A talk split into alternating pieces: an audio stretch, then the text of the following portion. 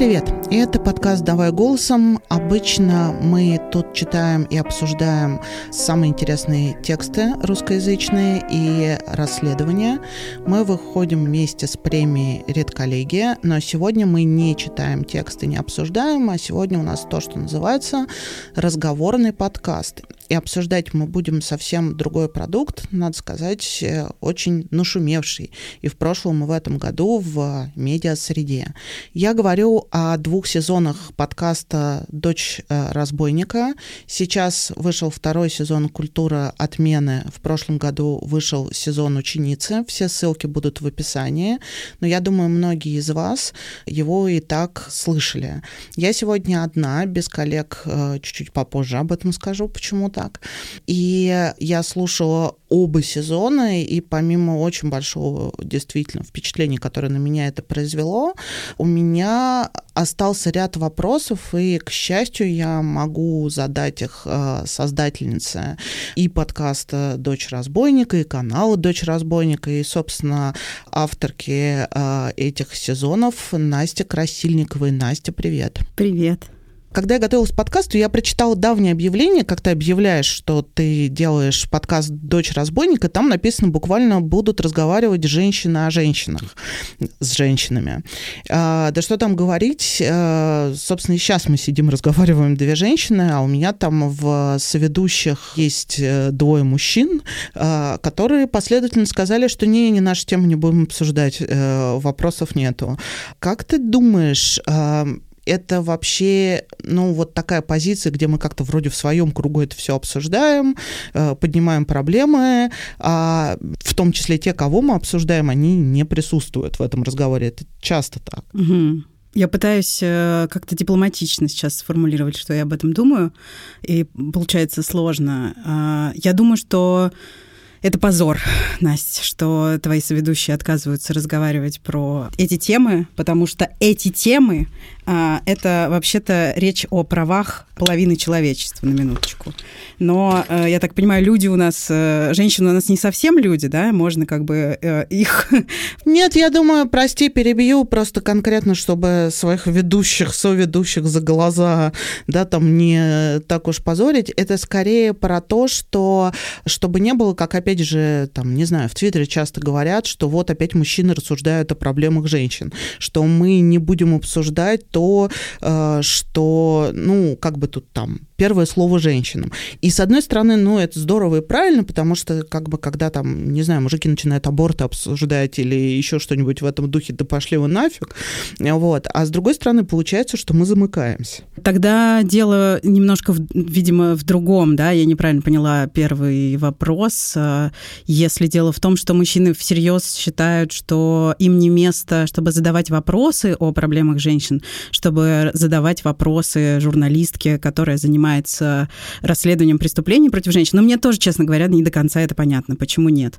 Вот. Если дело действительно в том, и это некий искренний сентимент, да, что мужчины считают, что это не их место а, задавать вопросы, опять же, о правах женщин, ну, а, мне бы хотелось а, как-то немножко сказать что-то, что побудило бы мужчин все-таки интересоваться да, этими темами и задавать вопросы. В том, чтобы задавать вопросы, вообще нет ничего плохого. И, честно говоря, искренний интерес со стороны мужчин к тому, что тревожит, волнует э, и заботит женщин, он был бы очень актуален. Да?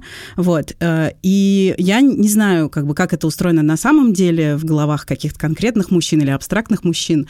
Вот. Но в целом, э, мне кажется, что э, оправдание такое себе.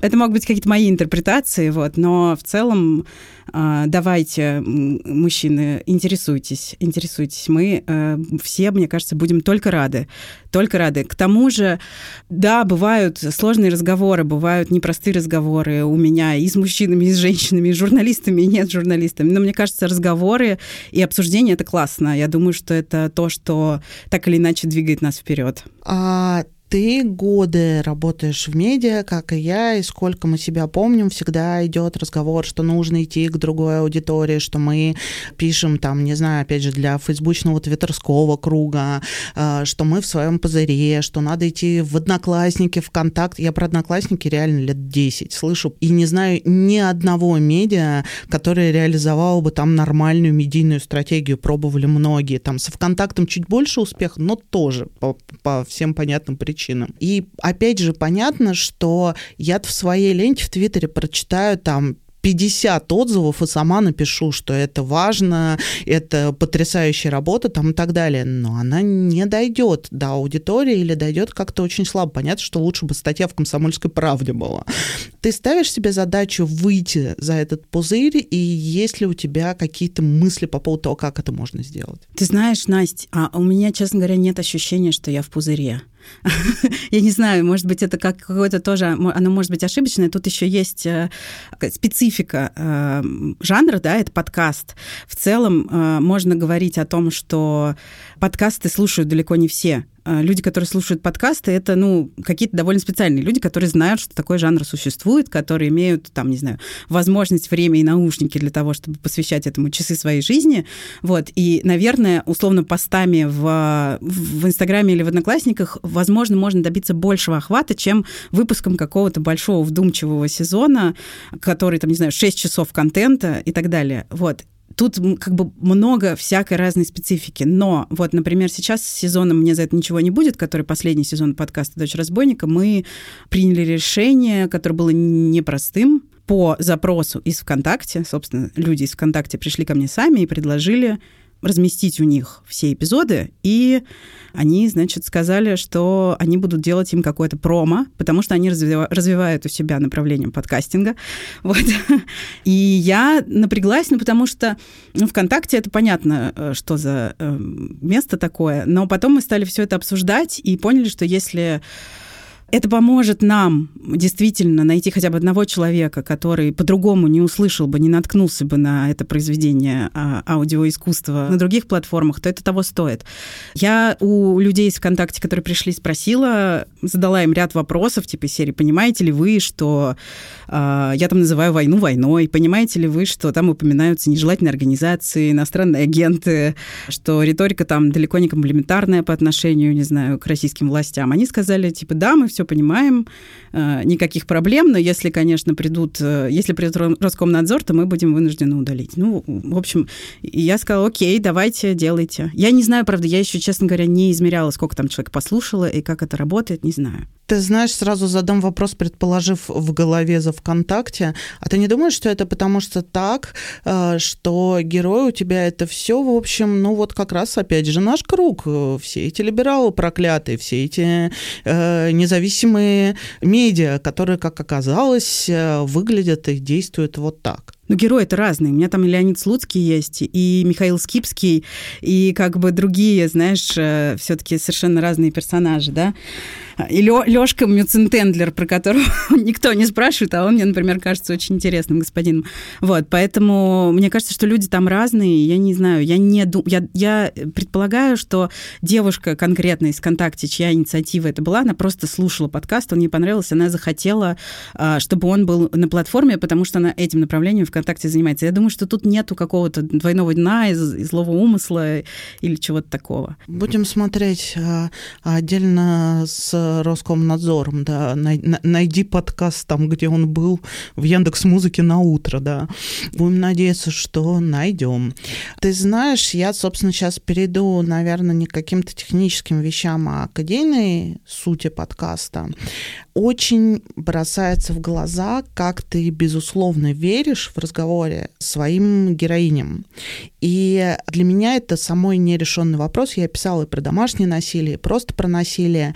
И, например, правозащитники э, и те, кто работают с этой темой, советуют э, как раз, ну, они очень жестко мониторят, например, если ты работаешь с ними, журналистов, про вопросы, какие вопросы нельзя задавать, что ваше уточнение ранят, ретравматизирует, да, там и так далее.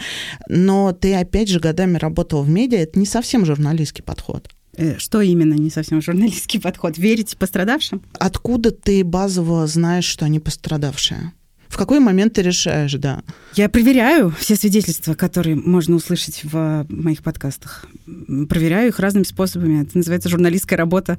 Я ее проделываю. Э, в каких-то моментах я это об этом говорю и рассказываю прямо в подкасте, типа, условно, там, не знаю, э, вот эта девушка получила сотрясение мозга, у нас есть соответствующая травма, и, э, справка из травмпункта. В каких-то моментах я этого не проговариваю, но, безусловно, я проверяю абсолютно все свидетельства, которые вы услышали. У тебя бывали свидетельства, которые у тебя вызвали сомнения, и ты условно не взяла историю? Я не брала истории по другим причинам. Не было таких, чтобы я не брала их из-за того, что у меня вызвали сомнения истории пострадавших как бы чуть-чуть более распространенно отвечая на твой вопрос, типа почему условно а, такой подход э, мы верим пострадавшим работает. Хотя еще раз, смотри, есть разница, да? Я действительно верю пострадавшим, и я считаю это очень важным. Но я ставлю перед собой задачу и выполняю ее. Проверить все свидетельства максимально возможным количеством способов. И это сложно в случае, когда речь идет о сексуализированном насилии, о домогательствах, которые очень часто происходят в закрытых помещениях, без свидетелей и так далее. Тем не менее, это возможно. Но это, кстати, одна из причин, по которым, например, а, а, российская полиция, да и любая, на самом деле, полиция, британская полиция тоже не любит расследовать а, дела об изнасилованиях, да, потому что это сложно доказуемые, сложно собираемые улики, это сложные дела. Одна из причин, она в этом. Вот. Но я знаю, как человек, который очень много лет занимается этой темой, что тех, кто не рассказал о насилии, которое с ним произошло, их гораздо больше, чем тех, кто рассказал. Я представляю себе масштабы этой проблемы. Я представляю себе, сколько женщин промолчат, сколько женщин никогда не расскажут, сколько женщин никогда не пойдут с этим ни к журналисткам, ни к полиции, ни к кому, ни к Следственному комитету ни к родственникам, ни к психотерапевтам, ни к кому. Сколько женщин запрет это в себе навсегда и постарается сделать вид, что ничего не произошло, и это в большом количестве случаев будет разрушать их э, всю жизнь и влиять на них. Вот, поэтому э, я живу в мире, в котором недопредставленность женщин э, и женского опыта в медиа, она огромна, и она вредна для всех кто живет на планете. И э, поэтому, собственно, я и занимаюсь чем, тем, чем занимаюсь, и поэтому я и исхожу из того, что если кто-то ко мне пришел и рассказал о насилии, которое, которое произошло, то я буду верить, буду делать все для того, чтобы проверить, и буду публиковать условно только те свидетельства, которые я проверила это важное уточнение, мне, правда, было важно услышать, э, потому что про я немножко в сторону расскажу историю своего опыта. Даже не своего, потому что это случилось до того, как я работала в таких делах. Э, вышла история, это чуть ли не единственная статья, которая была снята, э, вышла история редкого подопечного для фонда «Сестры», которые, ну, собственно, мы собирали деньги сестрам, а именно мужчина, подвергшегося насилию, он рассказал об этом с открытым лицом, лицом и с, э, ну, как бы от своего имени, что редкость, как то знаешь, потому что, ну, отдельно мужчина сложно. И все было, конечно, замечательно, за исключением того, что через э, неделю Тред написала в живом журнале «Вторая сторона», и это выглядело, ну, как минимум, это вызывало большие сомнения в его словах и выглядело так, что это полностью меняло картину. Но когда мы стали говорить об этом с сестрами, они, опять же, закономерно, они правозащитники, да, они сказали, что мы вообще никак не проверяем, кто к нам обращается и с чем к нам обращается. Человеку нужна помощь, мы не можем проверить, ну, собственно, даже вопроса такого не стоит, там, выдумал кто-то что-то, не выдумал, не знаю, вторая сторона, степень процента вины, да, там и так далее. И я как раз, мы-то фандрайзинг писали, такие дела, но я вот думаю, как работать по таким вопросам больших медиа, у меня нету ответа, и как раз поэтому было очень интересно услышать про проверку, потому что представляю себе, как это сложно э, проверяется. Ну, это вообще отдельная и очень интересная, очень меня будоражащая э, дискуссия про медиа по стандартам, про то, э, что такое журналистика, а что такое не журналистика. Я очень люблю, когда приходят э, всякие взрослые, как правило, мужчины, и мне говорят, ну, это не журналистика. Вот. Мне всегда как бы хочется продолжить дискуссию дальше, но это, как правило, не получается. Вот. Но мне кажется, что и в медиа по стандартам можно, если достаточно захотеть, можно проверить эти свидетельства. Вот. Вот. Как бы, если у кого-то есть вопросы, я могу рассказать, как это делаю я в каком-то личном общении. Все возможно. А, ну и еще про вторую сторону, да, вот ты говоришь про такие дела это действительно же, вот э, многие материалы в таких делах, они не совсем журналистские именно с той точки зрения, что они вот про... У них другая цель, да? Фандрайзинги, они отмечены, том... они отмечены, как собираем да. деньги, да.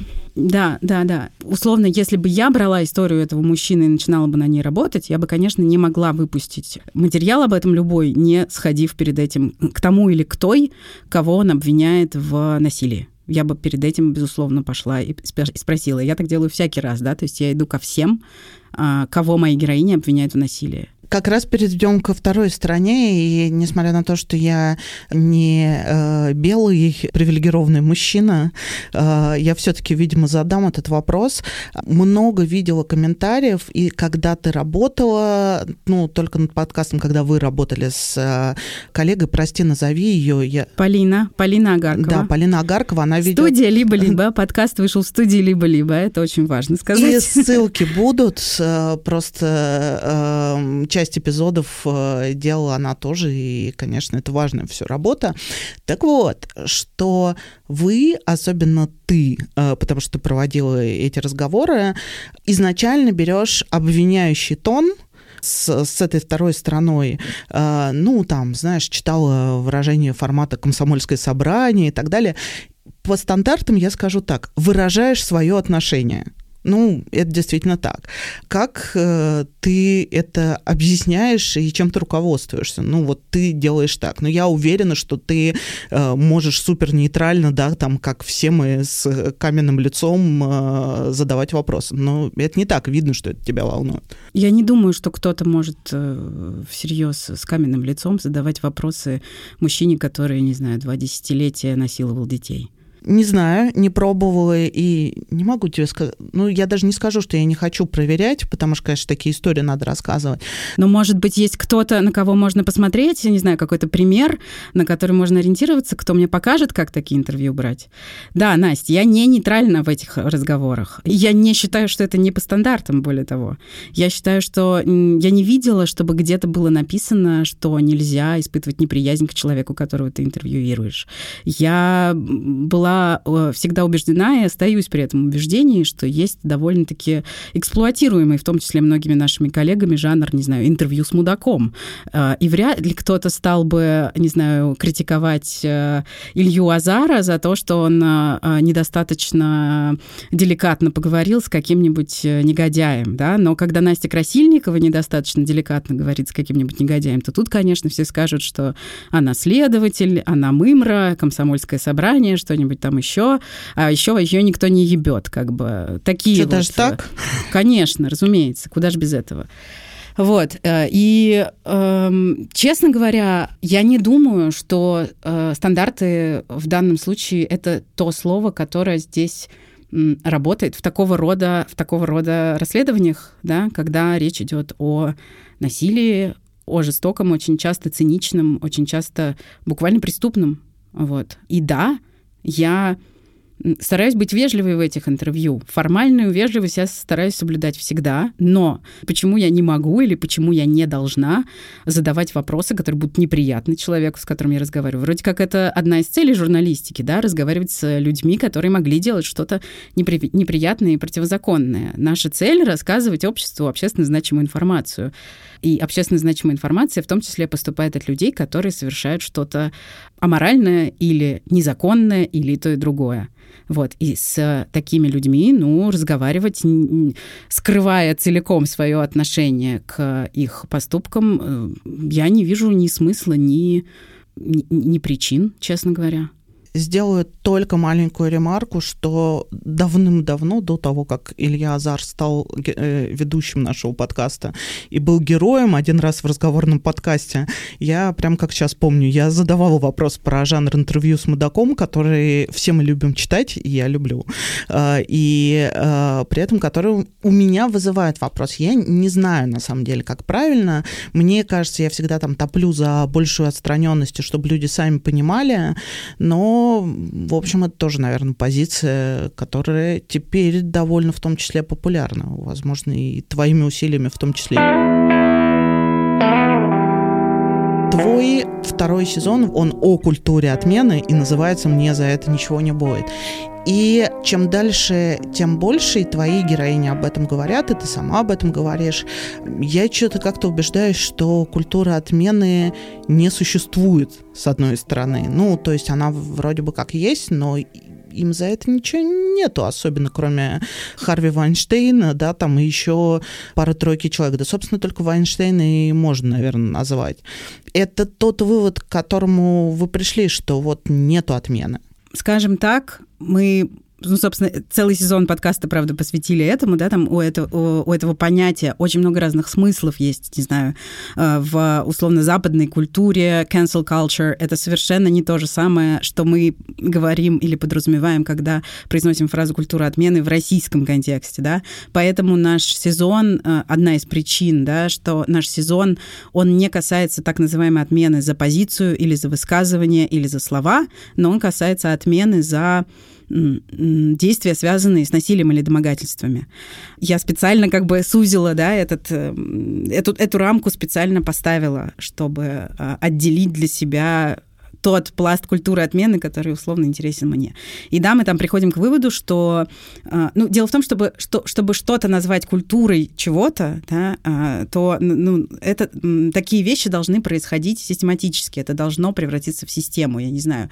Если всякий раз, когда мужчина с какой-то властью будет публично обвинен в домогательствах, он будет а, через, не знаю, два дня лишаться работы, и мы будем видеть, что такая тенденция сохраняется, тогда мы бы могли сказать, что это культура.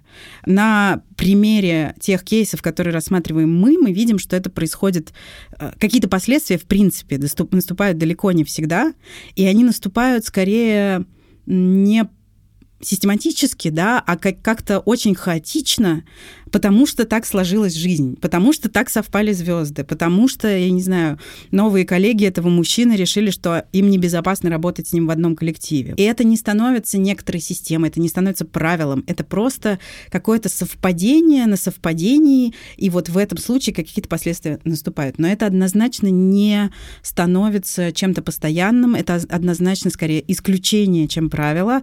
Поэтому, когда мы говорим, мы там в конце произносим с Полиной, что мы сделали сезон не про культуру отмены, а про культуру насилия. И это действительно стало понятно только ближе к концу, когда, условно, я отстранилась немножко от всей собранной фактуры и посмотрела, что, что вообще, а что вообще получается, какие вообще выводы можно сделать. Оказалось, что вот вывод, он на самом деле такой, что культура насилия существует, да, то есть э, по-прежнему нормально э, домогаться, не знаю, коллег и подчиненных, по-прежнему нормально избивать свою девушку, по-прежнему нормально после этого оставаться рукопожатным человеком, а, и культура насилия, вот ее мы видим. Культуру отмены мы, к сожалению, не засекли. Но, опять же, буду рада услышать какие-то альтернативные а, исследования и, э, и другие точки зрения. Как раз задам про э, другие последствия. Да? У меня это тоже сильно волновало, потому что большую часть э, героев вашего второго сезона, как и все наши коллеги, я, например, хорошо знал. Ну, это действительно люди, которые рядом. И на всех этих скандалах я э, думаю, э, ну, не скандалах, не очень удачно, на кейсах, которые всплывают и вызывают большой общественный резонанс. Что должен сделать э, человек, чтобы, ну, как бы искупить свою вину на этот счет. У тебя очень хорошо ты предоставила, да, там своим героиням возможность сказать, и они там говорят, послушайте, это в последней серии, что бы они хотели, и там не одинаковые ответы. Совершенно очевидно, с одной стороны. С другой стороны, потрясающий разговор с одним из, собственно, представителей другой страны, с Егором Беликовым, где он вроде бы как делает все по правилам. Он говорит, что там сразу извинился, сразу терапия, перечисление сестрам, э, вот я ушел из публичного пространства, вот э, и я вот прямо слушаю его и думаю, ну ты сделал все, как я бы предполагала, да, ну на каком-то моменте можно, вероятно, позволить себе, да, там работать в одном коллективе с э, Егором Беликовым и не париться по этому поводу. А я не верю. Ну, это звучит как бы, как будто человек, ну, по методичке действительно как бы что-то сделал. Особенно вот несколько прям кейсов, как они все говорили, что мы переводим в фонд сестры. Очень бесило. Ну, типа, нашли время и место.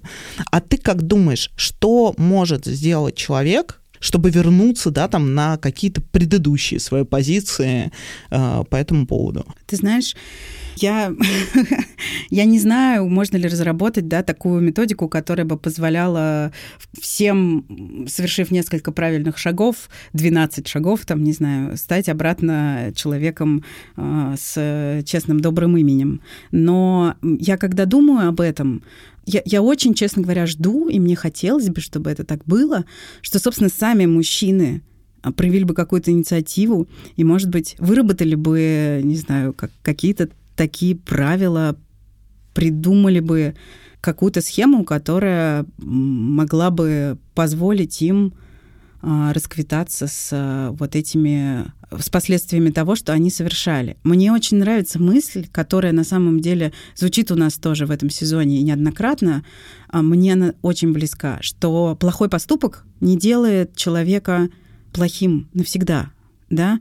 Плохой поступок это то, что то, что делает каждый из нас, так или иначе, когда-нибудь в жизни, да, все мы иногда грешим. То, что в религии называется «ненавидь грех, а не грешника». Да, э, все мы иногда делаем больно другим.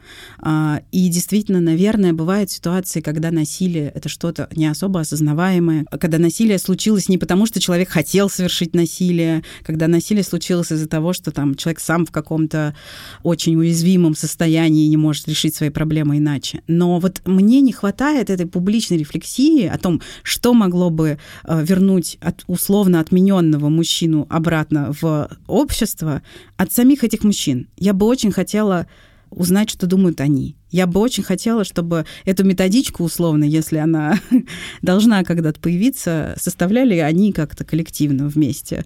Вот. И поэтому у меня, на самом деле, нет никакого, никакого конкретного ответа, а, но у меня есть большие ожидания. Я бы хотела, чтобы в эту дискуссию включались и те люди, от которых женщины, собственно, и получают. Э, Ничего себе, мужчины, прислушайтесь, это правда неожиданный поворот, ровно потому, что довольно часто говорят, э, что прекратите рассуждать э, о проблемах, которые вас не касаются мужчин. Но тут касается, да. Ну как же это не касаются, да, если, если мужч... ну как бы вот у нас, например, в, в нашем последнем сезоне нет ни одной героини женщины, которая совершала бы насилие. Это не значит, что их нет вообще. Безусловно, женщины совершают насилие, в том числе насилие в отношениях. Хотя несравнимо реже, чем мужчины, да. Но вот так получилось, что у нас в сезоне это только мужчины. Это, безусловно, их касается. Это, безусловно, их рук дело. И э, хотелось бы, чтобы в этом спасении утопающих утопающие приняли хотя бы какое-нибудь участие, хотя бы минимальное. Потому что вот э, проект Туретта героини тоже говорят, что типа, почему вы еще от нас требуете, чтобы мы вам сказали, как вам вернуться обратно в общество? И то же самое могу сказать и я. Ну, блин, come on, ребята. Это не моя проблема, это ваша проблема. Давайте думайте, как вам вернуться обратно в общество. Да, но э, они, получается, как-то не досправляются, потому что у Беликова сильна, конечно, эта обида, когда он говорит все время, по сути, что вы от меня хотите, что вы, я все сделал, что вы еще от меня хотите. А, видимо, кстати, поэтому он и поговорил с тобой и с вами, потому что он как бы считает, что сделал правильно. Интересно, в общем, есть повод для размышления. Я, кстати, просто хочу сказать мысль, может быть, для тех, кто еще не послушал, что сам самое страшное, что у меня было и в первом сезоне, и во втором сезоне твоего подкаста, это не насильники, да, там, и не люди, которые совершили насилие со стороны мужчин. Это понятная для меня история. А, ну, в смысле, она нам всем знакома, она ужасна, но она не вызывает у меня удивления, что, наверное, тоже характерно. А люди со стороны реакция, невероятная пресс-секретарша школа да, дизайна, высшей школы дизайна, дизайна, которая очень технично, очень тоже корректно, надо сказать, ну, выбирая слова, умея ими пользоваться, говорит, что, ну, а как бы, о чем мы можем сделать? Ну, вот преподает, ну, вот убьют, приходите, просто это делает, да, там, э, модная, очевидно, видимо, профессиональная женщина. Э, и есть, да, там, старый вот этот формат э, по так называемой старой старой этики, когда основательница игры «Что, где, когда» просто начинает причитать на предмет того, как обидели а, ее парня. И в первом подкасте у тебя также были люди, которые должны были отвечать за то, что насилие над детьми не совершалось, и их начинают спрашивать, они натурально начинают э, жевать сопли такие, типа, ну, а чем мы можем сделать? То есть мне кажется, что это какая-то третья сторона, которая играет, возможно, чуть ли не самую главную роль во всем, что происходит. Опять же, не стала бы переводить э, фокус внимания. Условно равнодушные свидетели или равнодушные наблюдатели или люди, которые не только равнодушны, но и покрывают э, каких-то своих парней, их действительно очень много. Нередко это тоже женщины, и это тоже может быть очень болезненно, да, это осознание, что женщины покрывают насильников.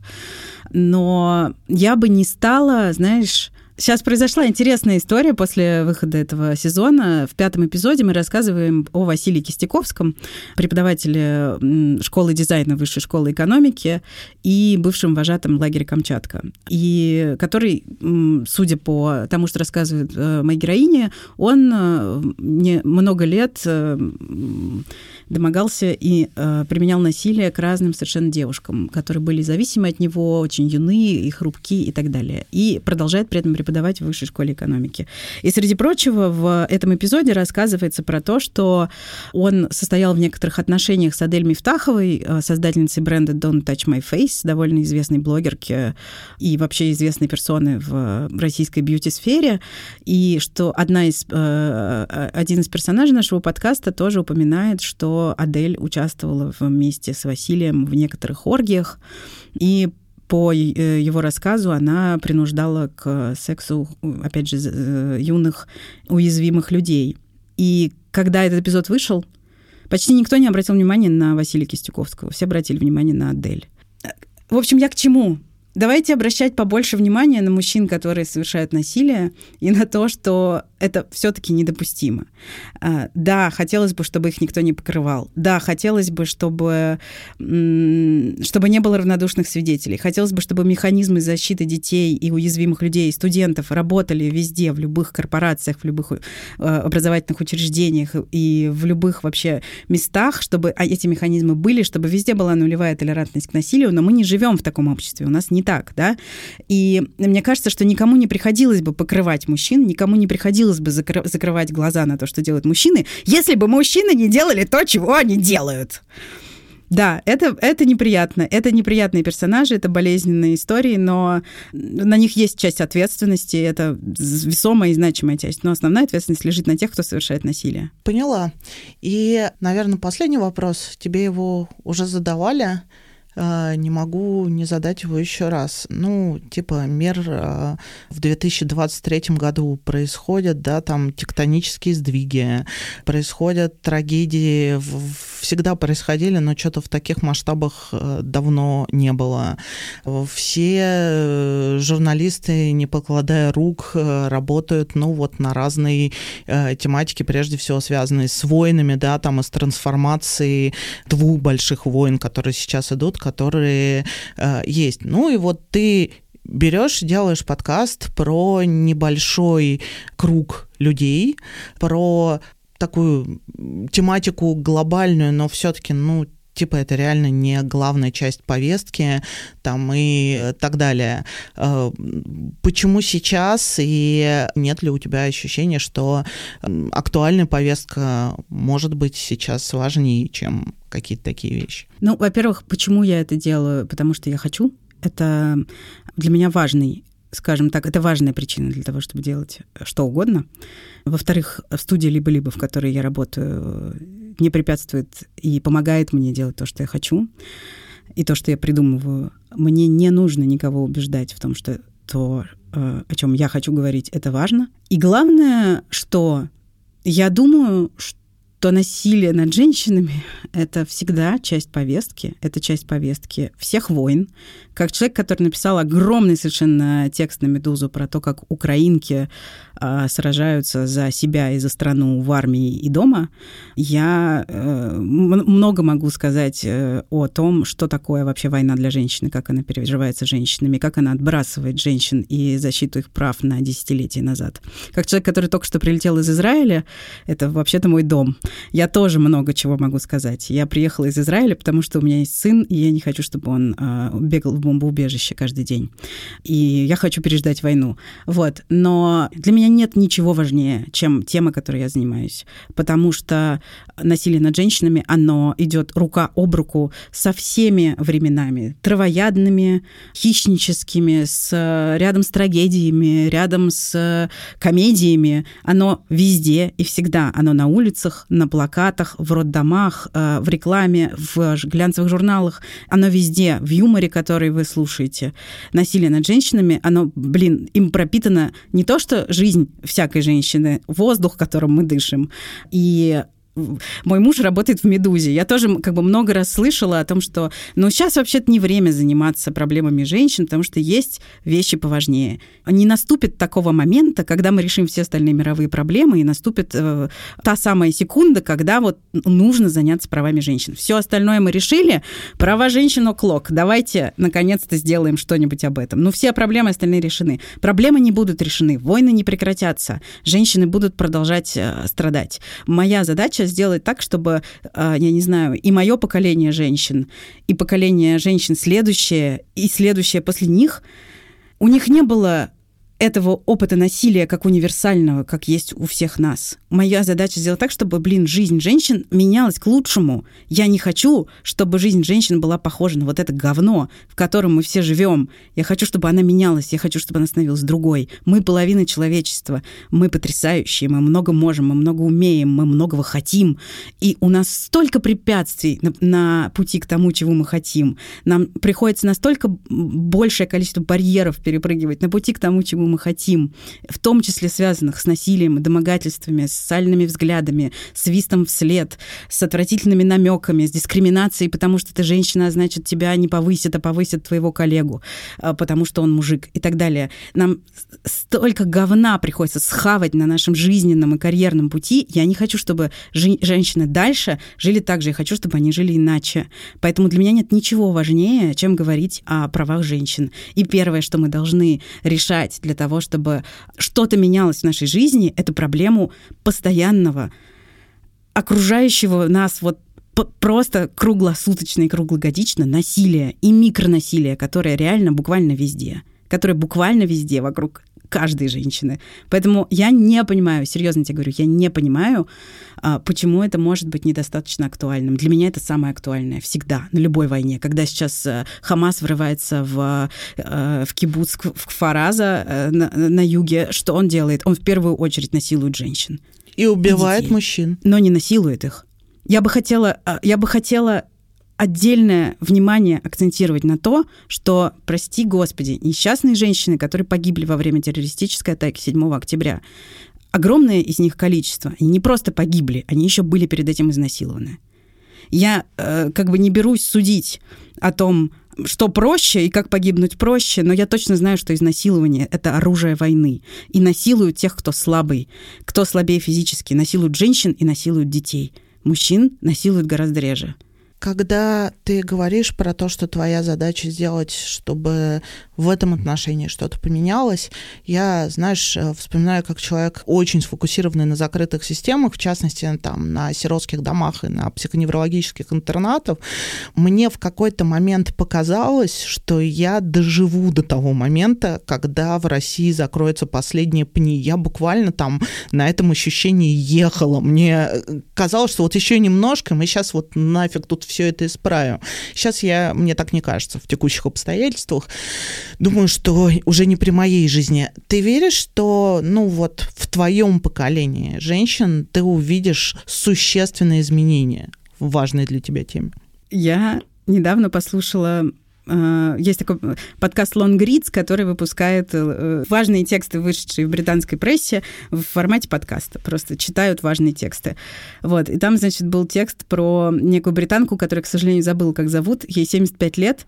Она А, у нее четвертая стадия рака яичников, и она всю жизнь занимается тем, что она учит британских полицейских расследовать дела об изнасиловании и борется за то, чтобы вот этот вот процент а, дел об изнасиловании, который доходит до суда, становился больше. И вот она реально занимается этим всю жизнь. Сейчас у нее четвертая э, стадия рака, но она продолжает этим заниматься. Она ездит по маленьким городкам британским, по большим, она устраивает тренинги там, сям. И, и у меня такое ощущение, что в 75 лет я буду примерно такой же совершенно безумной старухой, которая, значит, выходит на площадь с плакатом типа «I can't believe I'm still protesting this shit».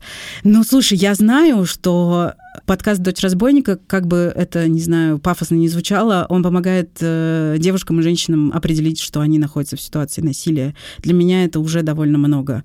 Мне пишут школьницы, мне пишут студентки, мне пишут уязвимые, юные совсем девушки, люди, небинарные персоны, о том, что, что для них изменилось после того, как они это послушали, потому что им это помогает распознать то, что с ними может происходить, как что-то неправильное. И я надеюсь, на самом деле, моя надежда, Настя, прости, она тоже в основном связана с женщинами. Я верю, что женщины научатся распознавать насилие лучше и, и, и научатся лучше и увереннее говорить, что им это не подходит. Я очень тоже верю в это, что наше сопротивление, оно будет, э, оно будет все заметнее, и оно все-таки повернет этот мир в какой-то момент. Мне очень хочется на это надеяться. А теперь, закончив жанр, с которым, будучи женщиной и согласной э, с тобой, вот просто буквально по всем основным пунктам давался мне сложно весь этот подкаст, я скажу, что первый сезон, э, который называется «Ученица», я дала послушать своей 15-летней дочке прицельно, потому что она в том возрасте, когда это еще ребенок, но он достаточно сильно уже сепарирован от родителей, чтобы э, как раз э, было понятно, как э, выглядит насилие. Надеюсь, что мы как-то доживем до времени, когда мы сможем уже не протестовать против этого дерьма. Спасибо, Настя. А, спасибо тем, кто слушал. На этом моменте ехидно скажу, что надеюсь, что большинство мужчин, а, которые нас активно слушают, дослушали именно этот подкаст до конца. Рады будем поговорить об этом с вами в комментариях.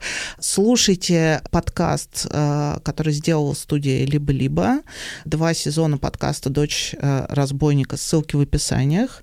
Слушайте нас на любых платформах, э, во всех доступных сервисах, включая YouTube, если у вас не работает что-то другое.